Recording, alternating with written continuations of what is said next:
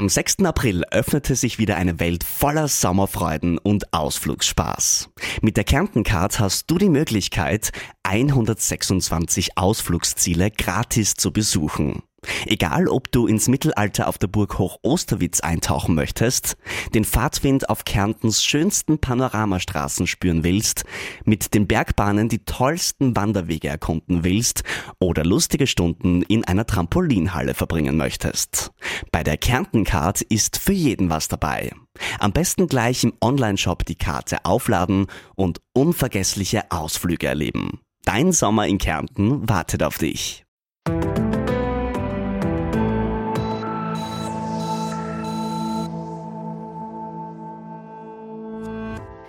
Weniger essen, nichts essen oder auf Süßes sowie Alkohol verzichten. Für Christen auf der ganzen Welt hat nun die Fastenzeit begonnen. Doch Fasten ist keine Besonderheit dieser Religion. Fasten kommt in fast allen Kulturen und Religionen rund um die Welt vor. Und die jetzt angebrochene Fastenzeit wird nicht nur von gläubigen Menschen wahrgenommen. Immer mehr nutzen Menschen diese Zeit zwischen Fasching und Ostern, um auf Dinge zu verzichten, von denen es im Alltag sonst vielleicht etwas zu viel gibt. Äh, und genau darum möchten wir heute über das Fasten sprechen. Und damit sage ich Hallo und herzlich willkommen zu einer neuen Folge des Podcasts Ist das gesund? Mein Name ist Theresa Guckenberger und ich bin Gesundheitsredakteurin bei der Kleinen Zeitung. Und ich freue mich sehr, Diätologin Daniela Krach von der FH Joanneum bei mir begrüßen zu dürfen. Daniela, schön, dass du da bist. Danke, danke für die Einladung. Ja, wie angesprochen, nutzen ja jetzt viele diese Zeit zwischen Fasching und Ostern, die Fastenzeit, um ja, Fasten auszuprobieren, gerade im Hinblick auf das Essen. Aber Fasten ist ja nicht immer gleich Fasten. Was gibt's da beim Verzicht auf Essen quasi für Methoden? Was sind so die gängigsten? Genau, wenn man über Fasten spricht, ist es immer gut, wenn man vorher mal definiert, was jemand unter Fasten versteht. Das kann ja sein der Verzicht auf Alkohol, wie du schon erwähnt hast, oder auf Süßigkeiten, was ja häufig äh, praktiziert wird in der Fastenzeit. So unter dem klassischen Fasten, also wirklich das klassische Fasten, verstehe ich zumindest das ähm, Buchinger Fasten, was vielleicht auch bekannt ist unter Tee-Wasserfasten oder Gemüsebrühe wird auch noch verwendet. Ähm, aber es gibt ähm, natürlich auch andere Fastenformen wie das Intervallfasten, das ja in letzter Zeit oder in den letzten Jahren sehr populär geworden ist. Das heißt, man verzichtet für einen gewählten Zeitraum auf das Essen. Das kann sein, dass man Dinner Canceling betreibt, also auf das Abendessen verzichtet und hier zum Beispiel eine Fastenzeit von mindestens 14 Stunden von der letzten Mahlzeit bis zum Frühstück ausübt. Oder man verzichtet auf das Frühstück, so dass man auch wieder auf 14 bis 16 Stunden einer Fastenzeit kommt. Oder es gibt auch die Methode, dass man einen Tag isst, einen Tag nicht isst, was ja ähm, auch recht populär ist äh, und häufig praktiziert wird. Oder es gibt auch die Methode, äh, dass man innerhalb einer Woche zwei Tage auf das Essen verzichtet. Die da wäre es günstig, wenn diese festgelegt wären, zum Beispiel Montag und Donnerstags. Äh, dass man das auch wirklich kontinuierlich dann praktiziert. Und ähm, ja, und dann gibt es eben auch noch andere weitere Varianten des Intermittierenden, also des Intervallfastens. Okay, das hast du jetzt eh schon angesprochen. Das ist vor allem in den letzten Jahren sehr beliebt geworden.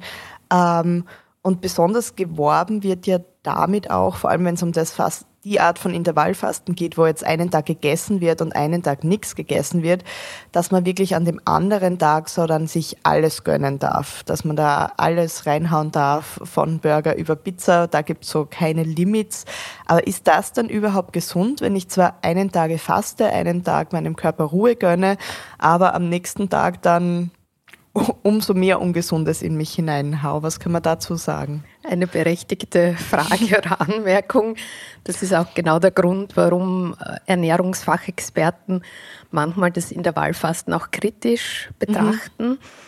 Äh, beziehungsweise gibt es also Studien mit unterschiedlichen Ergebnissen hinsichtlich Wirkung des Intervallfastens genau aus diesem Grund, weil es leider einfach nicht nur ähm, es leider einfach nicht nur gesundheitsförderlich ist, einen Tag nicht zu essen oder gewisse Stunden auf das Essen zu verzichten, wenn man nicht wirklich in Summe auf seine Ernährungsweise oder überhaupt seinen Lebensstil achtet. Es ist sicher ein Beitrag zur Gesundheitsförderung, aber so wie du es angesprochen hast, wenn ich einen Tag nichts esse und am nächsten Tag dafür die doppelte Menge an Kalorien in noch dazu eher ungünstiger Form von Lebensmitteln zuführe, hat es sicher nicht diesen gesundheitsförderlichen äh, Aspekt. Mhm.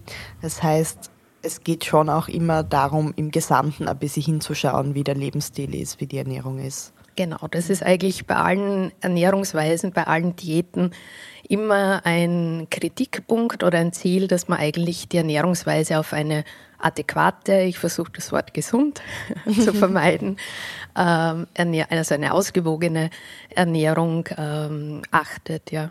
Mhm, mhm. Uh, und Intervallfasten, du hast jetzt Ernährungsform als Wort, glaube ich, oder Ernährungsweise schon angesprochen.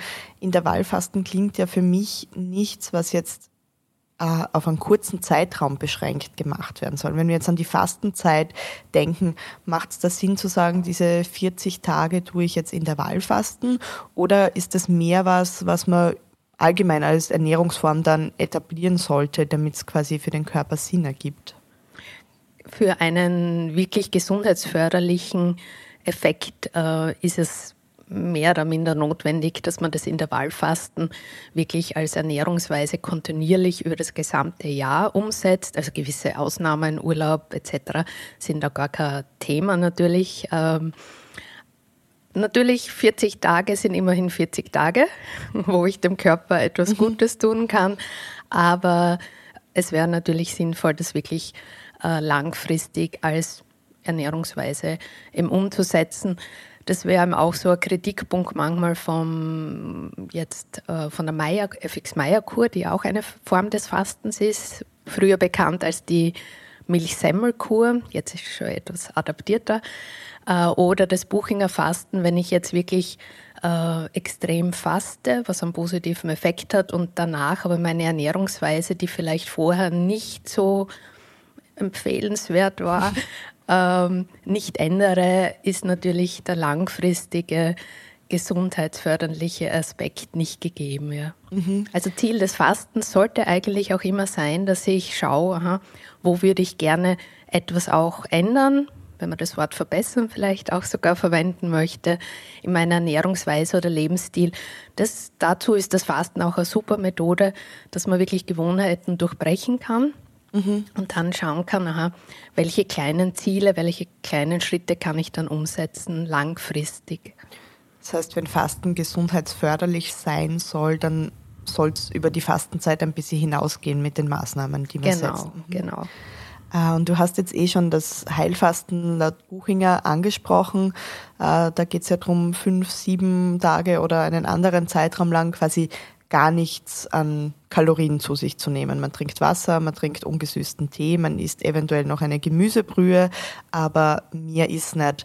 Jetzt stellt sich da bei mir die Frage, das ist ja ziemlich radikal. Kann ich das jetzt einfach von heute auf morgen machen? Könnte ich mir jetzt überlegen, ach, morgen mache ich Heilfasten für die nächsten fünf Tage und einfach morgen nichts mehr essen? Oder muss man den Körper auch irgendwie drauf einstimmen? Genau, auch hier kann man sagen, Fasten ist nicht gleich nichts essen sondern gerade beim ähm, Heilfasten laut Buchinger beispielsweise macht es auf jeden Fall Sinn, wenn man sich darauf vorbereitet, wenn man sich äh, einliest in die Methode. Ich durfte vor, ich habe heute vorher überlegt, bereits mindestens 30 Jahren oder mehr als 30 Jahren durfte ich die Ausbildung in Deutschland zur Fastenbegleiterin laut Buchinger ähm, ausüben oder, oder Ausbildung gemacht, genau. Und bei der Vorbereitung ist es eben ganz wichtig, dass man schon Tage bevor man mit dem Nichtsessen mhm. beginnt, ähm, auf gewisse Lebensmittel verzichtet, fettreiche Speisen, zuckerreiche Speisen, vielleicht, dass man den Kaffee schon weglässt, den Alkohol weglässt und praktisch eine gesunde Ernährungsweise umsetzt. Dann gibt es als Einstieg den Entlastungstag. Ganz wichtig hierbei die Darmentleerung. Das ist mhm. sozusagen der Baukenschlag in das mhm. Fasten, dass der Körper sich darauf einstellen kann. Und dann bei diesen mindestens fünf reinen Fastentagen ist es eben auch wichtig, dass man beachtet, dass man Ruhephasen einlegt, aber eben auch aktive Phasen, dass der Kreislauf angeregt wird, dass man eben ähm, eigentlich auch Ruhe hat, zumindest Ruhephasen während des Tages, zum Beispiel ein Leberwickel durchführen kann im Liegen, der unterstützt eben den, den Entgiftungsprozess der Leber. Äh, und ganz kalorienfrei muss es nicht sein, das Heilfasten, mhm. weil, äh, möchte noch ergänzen, was du gesagt hast, genau, Gemüsebrühe, Wasser, ungesüßte Tees. Mhm. Es dürfen auch ähm, eigentlich maximal Viertel Liter, also ist jetzt mhm. nicht die Menge, äh, Gemüse- oder Fruchtsäfte mhm. pro Tag konsumiert werden. Und bei Fastenflauten auch vielleicht ein bis zwei Esslöffel Honig. Aber grundsätzlich geht es wirklich darum, dem Körper keine Nahrung zuzuführen, dass er wirklich sozusagen aus den eigenen körperlichen Reserven leben kann. Mhm. Und das eben gut vorbereitet zu machen, begleitet zu machen oder informiert wichtig. zu machen. Mhm. Mhm. Äh, Gibt es, wenn man wirklich eben so quasi radikaler fastet, wie in diesem Fall, auch etwas, was man sich medizinisch vorher anschauen muss? Oder kann man sagen, für, das, für den Großteil der Bevölkerung ist sowas unbedenklich? Ähm, grundsätzlich ist es so, dass ähm, wenn man jetzt selbstständig das Heilfasten durchführt, äh, sollte man gesund sein. Äh, ansonsten auf jeden Fall von einer Medizinerin, von einem Mediziner abklären lassen, ob das Fasten geeignet ist. Äh, es gibt auch Fastenkliniken. Bekannteste sind die Buchinger Kliniken in Deutschland, aber auch in Österreich gibt es immer mehr Kliniken, wo man unter ärztlicher Begleitung fasten kann und da ist man auf jeden Fall auf der sicheren Seite. Äh, Kontraindikationen, also wenn man auf keinen Fall wann man auf keinen Fall fasten sollte oder darf, äh, wäre zum Beispiel in der Schwangerschaft, äh, im Wachstum, also für Kinder eigentlich nicht geeignet. Bei Essstörungen wäre das auch eine Kontraindikation oder wirklich bei schweren Erkrankungen wie zum Beispiel Krebs, gewisse Krebserkrankungen, wo einfach ein höherer Energiebedarf oder Eiweißbedarf äh, besteht oder bei Nierenerkrankungen. Also da ist es schon wichtig, dass man wirklich das auch mit der Ärztin, mit dem Arzt abklärt. Mhm. Das heißt, es gibt dann schon Gruppen oder für jeden einzelnen Phasen im Leben, wo das nicht die beste Lösung ist und wo man sich auf jeden Fall den Rat vorher holen sollte, wenn man sowas überlegt und sonst schaut, wie man andere Methode findet, wenn man was verändern möchte. Das wäre auf jeden Fall wichtig, die mhm. Abklärung ja, von medizinischer Seite. Gibt es umgekehrt auch, auch Gruppen oder Menschen, für die Fasten besonders empfehlenswert ist? Gibt es Lebensphasen oder Erkrankungen oder keine Ahnung, wo man sagt, da kann das wirklich sehr gut tun?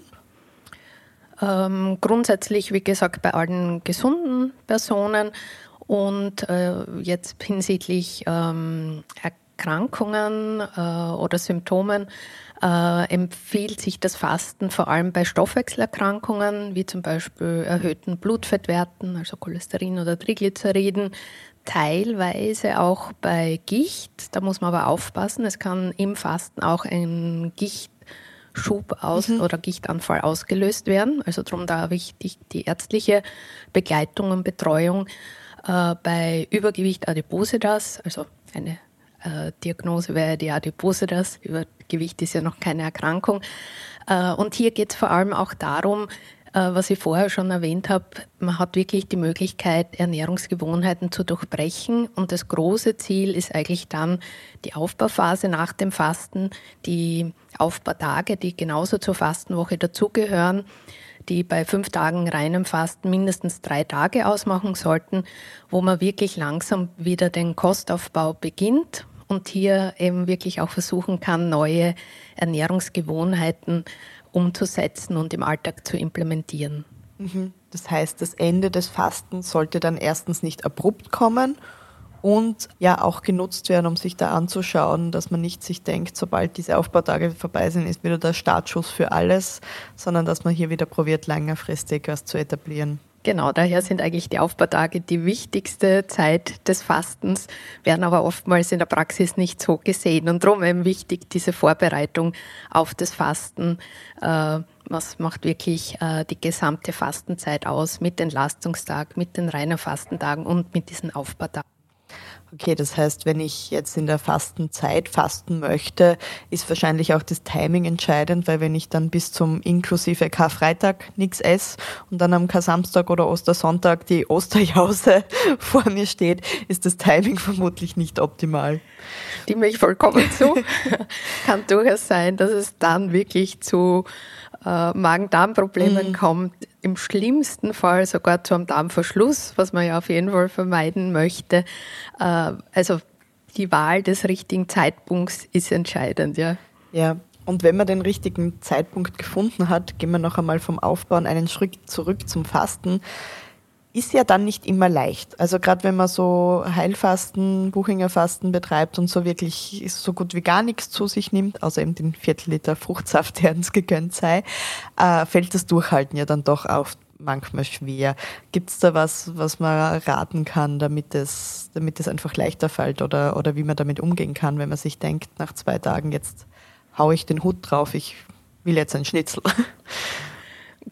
gerade diese ersten Tage, die du jetzt ansprichst, sind ja so diese Umstellungsphase für den Organismus, dass der Körper sich wirklich von der Ernährung von außen praktisch auf die Ernährung von innen umstellen kann, bildlich gesprochen. Ähm, die sind oft kritisch, dass man äh, Hungergefühl hat äh, oder wirklich da vielleicht sich denkt, na, eigentlich äh, mag ich gar nicht weiter fasten. Äh, und um hier durchzuhalten, was auf jeden Fall Sinn macht, äh, um dann auch dieses Erfolgserlebnis genießen zu können, dass man sich auch gut ablenkt. Wirklich da auch Spaziergänge in der Natur oder ein gutes Buch lesen. Manchen fällt es leichter, während äh, der normalen Arbeit, des normalen Arbeitsalltags zu fasten. Andere wieder gehen zum Beispiel in gewisse Wellness-Center, wo das Fasten angeboten wird, wo man dann Massagen bekommt und andere äh, Wellness-Behandlungen. Äh, also das muss jede, jeder für sich dann auch entscheiden, was besser ist. Und was hier sicher sehr unterstützend ist, dass man sich zusammenschließt mit Freunden, Ärztinnen mhm. äh, oder einer Fastengruppe. Das ambulante begleitende Fasten wird ja auch äh, immer häufiger angeboten, also so Fastengruppen, äh, wo man weiß, aha, hier habe ich Gleichgesinnte und man kann sie gegenseitig auch motivieren zum Durchhalten. Mhm. Also auch hier Teamwork ist Dreamwork, wenn man genau. nicht alleine mit der Situation genau. ist. Selbst und mir fällt es leichter, mhm. wenn ich gemeinsam oder vom Zeitpunkt her gemeinsam mit einer Freundin zum Beispiel faste. Ja. ja kann man mal anrufen und gemeinsam jammern, wie schwierig das gerade ist und sich dann wieder motivieren. Genau, oder einfach vom Gedanken, ja, mhm. da fastet jemand eh gleichzeitig mhm. mit mir und geht es genauso. Alles klar. Ähm, was Leute ja oft klagen am, in den ersten Fastentagen ist so Kopfschmerzen, ein bisschen Kopfweh. Ist das was, was normal ist und kann, hilft da irgendwas? Sogenannte Fastenbeschwerden oder auch Fastenflauten sind eigentlich ganz normal während des Fastens. Jetzt auch hinsichtlich der Umstellung im Organismus auf die Fastenperiode. Das kann auch den Kreislauf, den doch etwas niedrigeren Blutzucker betreffen. Äh, hier hilft meistens frische Luft, Bewegung auch oder dass man wirklich sich hinlegt, Ruhe gönnt, wenn ich einen sehr hektischen oder aktiven Tag habe oder gehabt habe. Der Leberwickel ist, sehr, ist, sehr, ist hier sehr unterstützend oder zum Beispiel auch äh, die Darmentleerung. Also mhm. Es wird ja auch beim Fasten, beim Heilfasten äh, der Einlauf empfohlen, ist immer so ein verpöntes äh, Wort und jeder hat Angst davor, aber äh, diese Darmentleerung unterstützt wirklich sehr bei gerade Fastenbeschwerden. Ähm, es kann helfen, dass ich zum Beispiel was einen warmen Tee trinke oder Gemüsebrühe esse oder was ich vorher auch angesprochen habe, zum Beispiel einen Teelöffel Honig zu mir nehme äh, oder einen Fruchtsaft äh, schluckweise trinke. Äh, es gibt hier verschiedenste Methoden und darum ist es so wichtig, dass man sich auch wirklich vorbereitet auf das Fasten. Also es gibt ja auch gute Bücher, wo dann eben auch die verschiedenen Empfehlungen oder Tipps bei solchen Beschwerden oder Fastenflauten äh, vorkommen oder beschrieben sind. Jetzt haben wir darüber gesprochen, wie beschwerlich es sein kann und wie schwierig, aber man weiß ja auch, dass es bei vielen dann, wenn man so, vor allem wenn man die ersten Tage gut überstanden hat, dass es so zu einem fasten Hoch quasi kommen kann, so zu einem richtig energetischen Gefühl, als könnte man jetzt Bäume ausreißen. Äh, woran liegt das, dass man auch vom Nichtessen äh, so viel Energie bekommen kann? Ja, anscheinend äh, laut in einigen Studien äh, werden eben Endorphine ausgeschüttet beim Fasten. Es ist natürlich auch dieses Gefühl, ich leiste hier etwas Besonderes, also auch so dieses Gefühl, ich stehe diese Zeit durch, wobei ich muss jetzt sagen, wir sprechen, wie wenn das Fasten jetzt ganz was Mühsames ist. Äh, jede Fastenperiode kann ganz unterschiedlich sein. Also ich habe sehr oft schon gefastet und es hat Wochen gegeben, Fastenwochen, wo ich sagen muss, ja, das war jetzt ohne einem hoch und das war okay, aber jetzt nicht so berauschend. Und es hat Fastenperioden gegeben, wo es mir fast durchgehend äh, bei den Fastentagen enorm gut gegangen ist, ich voller Energie war und wirklich da auch körperlich schwere Tätigkeiten verrichten haben können. Ähm, also es ist ganz unterschiedlich und ja, dieses Hoch und diese, äh, dieses Erfolgserlebnis ist sicher eine Motivation, um dann beim nächsten, also wieder mal zu fasten, ja. Mhm. Was manchmal auch so eine Streitfrage ist, beim Fasten Kaffee, ja oder nein? Wie siehst du das? Empfohlen, nein. Also kein Kaffee. Wenn jemand sagt, ich schaffe es ganz ohne Kaffee nicht, ja, muss jede, jeder für sich entscheiden, aber grundsätzlich sollte man auf sogenannte Genussmittel verzichten und dazu zählt ja auch der Kaffee. Zum Beispiel, äh, weil der Kaffee ja oft ähm, gerade bezüglich des Kreislaufs äh, getrunken wird ähm, oder wenn man das Gefühl hat, man ist eben so schlapp und der Kreislauf ist schwach und ich brauche den Kaffee, äh, hilft beispielsweise der Mate-Tee recht gut in der Früh, der eben auch kreislaufanregend wirkt. Oder es gibt eben verschiedene Tees, da kann man beim Fasten auch schauen, soll es jetzt ein anregender Tee sein, soll es ein beruhigender Tee am Abend sein, dass man hier eben auch äh, Vielfalt über den Tag äh, an Teesorten aufnimmt. Mhm. Äh, Leute, die Ernährung gerade umstellen und es vielleicht übers Fasten versuchen, ähm, probieren ja sehr oft auch sportlich dann wieder durchzustarten, mehr zu machen oder überhaupt einmal wieder was zu machen. Wie schaut es bei Fastenperioden mit Sport aus? Du hast ja schon angesprochen, dass Spaziergänge und so gut sein können, aber wie ist es wirklich mit Sport, Sport betreiben? Mhm. Äh, sportliche Aktivitäten oder körperliche Aktivitäten gehören zum Fasten dazu. Also es ist ganz wichtig, um eben auch den Kreislauf anzuregen, äh, um die Abatmung äh, zum Beispiel über die Lunge zu fördern, auch jetzt den Verdauungstrakt anzuregen. Gerade wenn wir auch sprechen, dass die ähm, Darmentleerung wichtig ist während des Fastens. Ähm, hier eignen sich vor allem Ausdauersportarten. Also in den ersten Tagen der Fastenwoche ist es günst, meistens günstiger, dass man eben ähm, vielleicht nur spazieren geht, also eher leichtere körperliche Aktivitäten durchführt.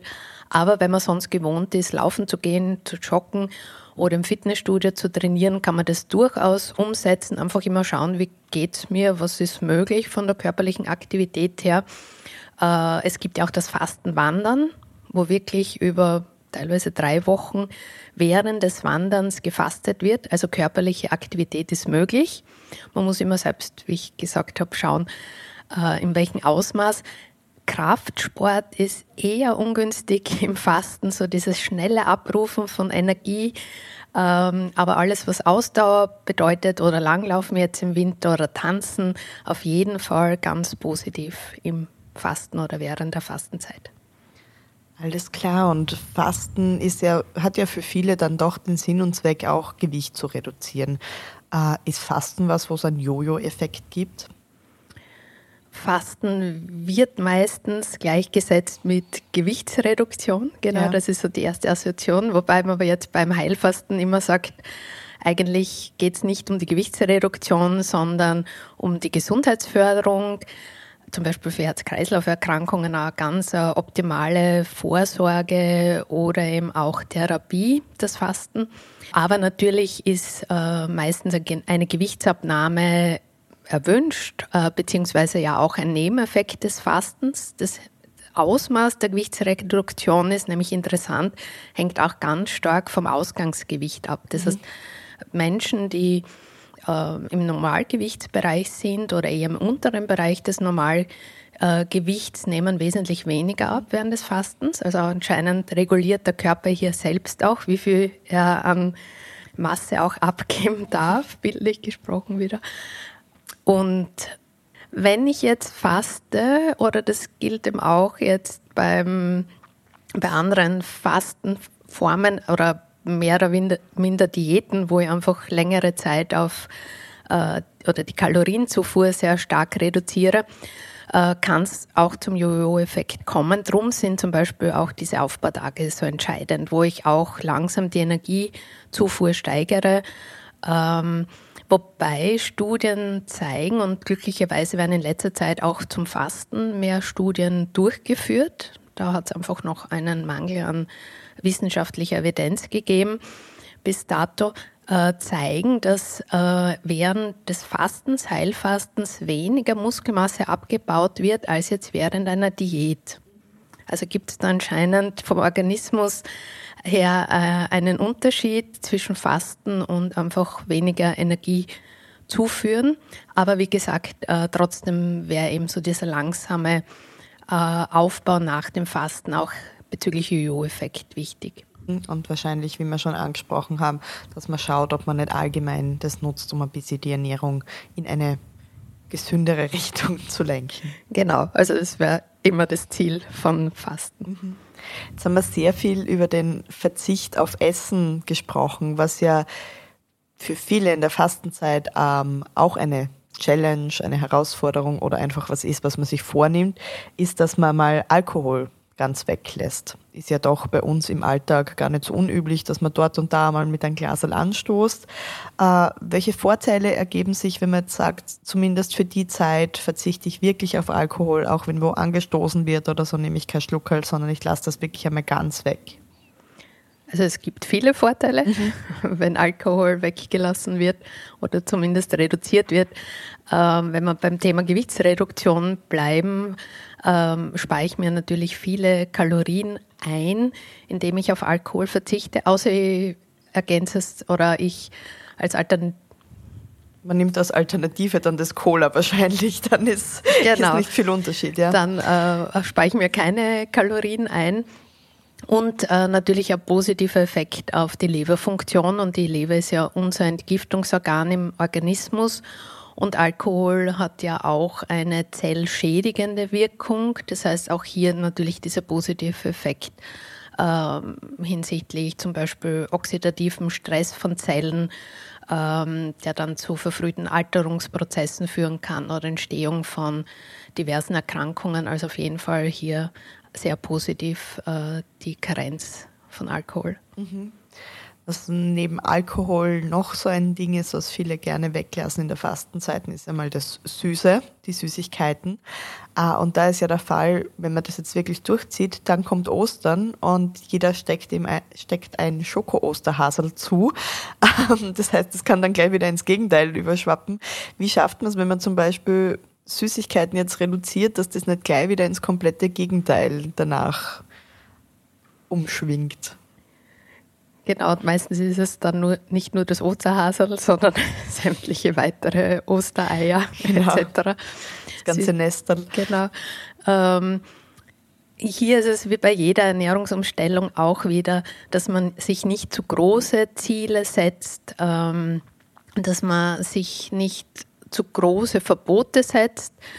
Vielleicht, dass man sagt, okay, ich esse einmal in der Woche in der Fastenzeit etwas Süßes oder wenn ich täglich Süßes isst, dann vielleicht zweimal in der Woche, dann ist das auch schon eine Reduktion. Also, dass man kleine Schritte setzt, äh, damit dann dieses Verlangen nach Süßen nicht so gegeben ist. Also, es spielt sich ja auch viel im Kopf ab, mhm. Äh, dass dann einfach der Gusto oder die Gier vielleicht sogar auf Süßes größer wird. Also da macht sicher Sinn, sich nicht zu strikte Verbote zu setzen. Mhm. Und vielleicht auch rationieren dann, äh, wenn ich wieder Süßes esse, dass ich mir wirklich konsequent vornehme, okay, diese kleine Menge pro Tag, zum Beispiel als Dessert, ähm, gönne ich mir, aber und das mit Genuss und ohne schlechten Gewissen, das ist ganz wichtig. Und dann braucht man vielleicht auch gar nicht mehr. Mhm. Es sind eh schon viele hilfreiche Tipps. Gibt es vielleicht, bevor wir hier zum Ende kommen, noch so einen abschließenden Tipp für alle, die jetzt auf welche Art auch immer fasten wollen? Grundsätzlich ist jede Art des Fastens, also jeder auch noch so kleine Verzicht, ein großer Schritt. Und ähm, ja, was ich vorher auch schon erwähnt habe, ich glaube, äh, wichtig ist, dass man sich nicht zu große Schritte oder Ziele setzt, nicht zu große Verbote setzt, weil das ist meistens schwierig dann langfristig durchzuhalten oder umzusetzen. Das heißt, wirklich schauen, was möchte ich wirklich ändern, wie ist mir das möglich. Oder zum Beispiel beim Süßen, weil wir vorher gesprochen haben, ist ja auch manchmal die Frage, ich kenne es von mir selbst, wenn ich wenig oder einen stressreichen Tag habe und dann zum, wenig zum Essen komme, dann steigt natürlich der Heißhunger am Abend. Und dass man da einfach schaut, aha, wie kann ich eigentlich diese Situation ändern, damit äh, zum Beispiel dieser Gusto auf Süßes gar nicht kommt. Ja, okay, das sind schon einige Tipps, wo ich mir denke, die werde ich heuer auch einmal versuchen umzusetzen. Vielleicht klappt dann das eine oder andere ein bisschen besser auch als die Jahre davor. Ja, ich hoffe, liebe Zuhörerinnen und Zuhörer, Sie haben so viel mitgenommen wie ich, weil an dieser Stelle kommen wir schon wieder ähm, zum Ende unserer Podcast-Folge. Liebe Daniela, danke für die spannenden Einblicke und danke, dass du da warst. Vielen Dank und ich wünsche allen eine erfolgreiche Fastenzeit. Das wünschen wir auch und sagen danke fürs Dabeisein. Und wenn Ihnen der Podcast gefällt, freuen wir uns natürlich, wenn Sie ihn auf Ihrer Lieblingsplattform abonnieren. Und hoffen, Sie sind das nächste Mal wieder dabei, wenn wir fragen, ist das gesund?